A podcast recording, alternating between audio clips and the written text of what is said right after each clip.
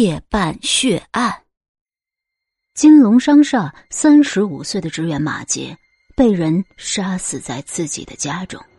他的妻子汪倩倩昨天出差，今天傍晚回来，开门就闻到一股血腥味儿。进卧室一看，吓得他嗷的一声尖叫，跑出门外叫喊道：“杀人！杀人了！杀人了！救命啊！”待邻居们闻讯赶来，汪倩倩已经昏倒在地。大伙儿一边七手八脚把她送往了医院，一边报了警。侦查科长吕涛奉命带助手和法医赶到了案发的现场。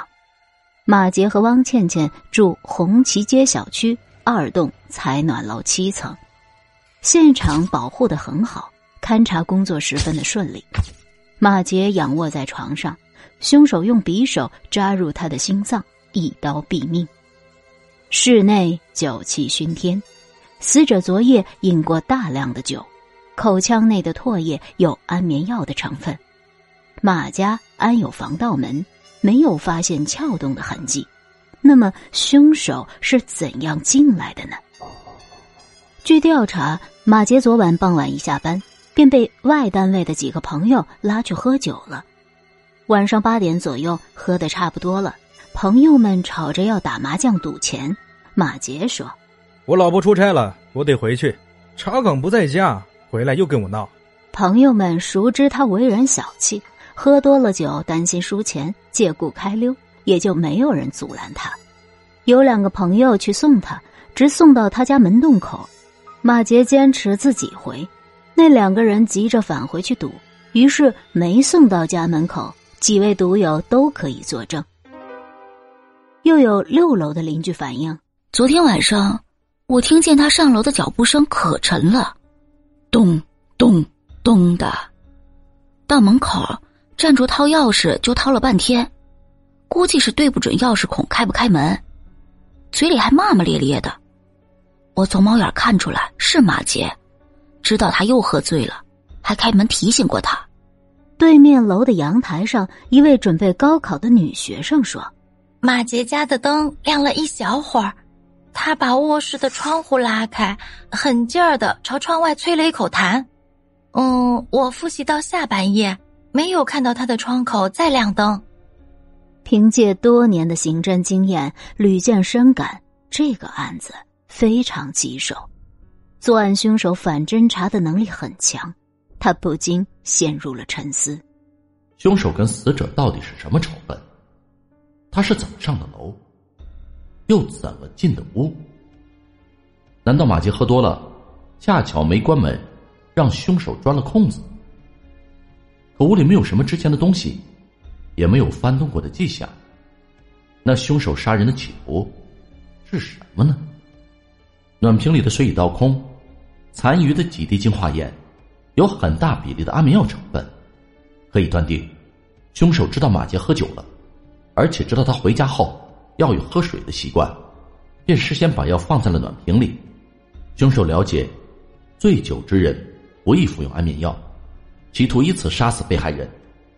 但马杰只喝了很少一点水，便昏然入睡了，达不到致死的目的。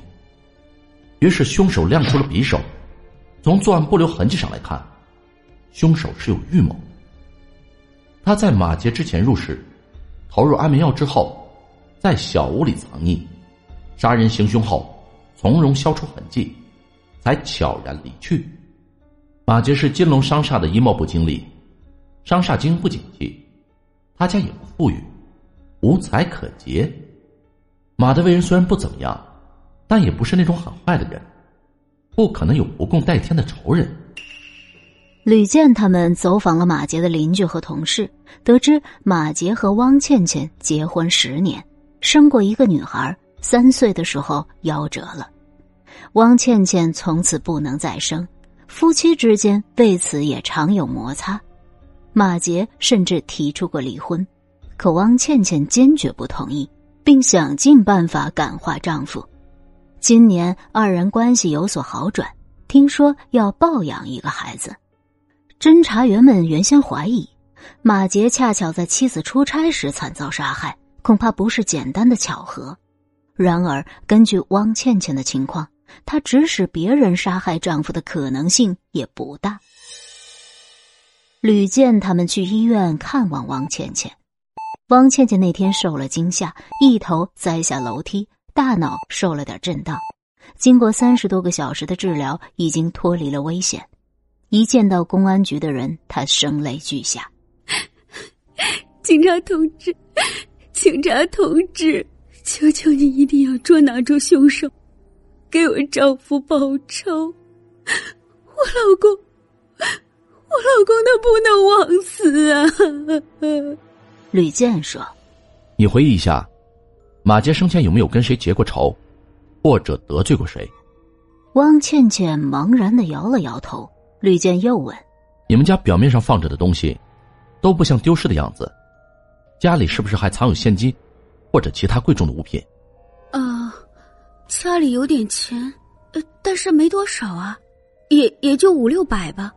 有几件首饰，可我都带在身上了。”说到这里，汪倩倩突然叫道：“哎呀，我得回家看看存折丢了没有。”汪倩倩卧室里的大衣柜上端放着一只皮箱，汪倩倩踩着凳子打开，从叠得很整齐的衣物中抽出一件上衣，一看衣兜，脸唰的就变了。完了，我的存折丢了，三万块啊！紧接着又拉开梳妆匣翻弄了几下，说：“不好，我老公的身份证也没了，我得赶快去挂失啊！那存折是三年到期的，我们家……”可就剩这么点家底了呀！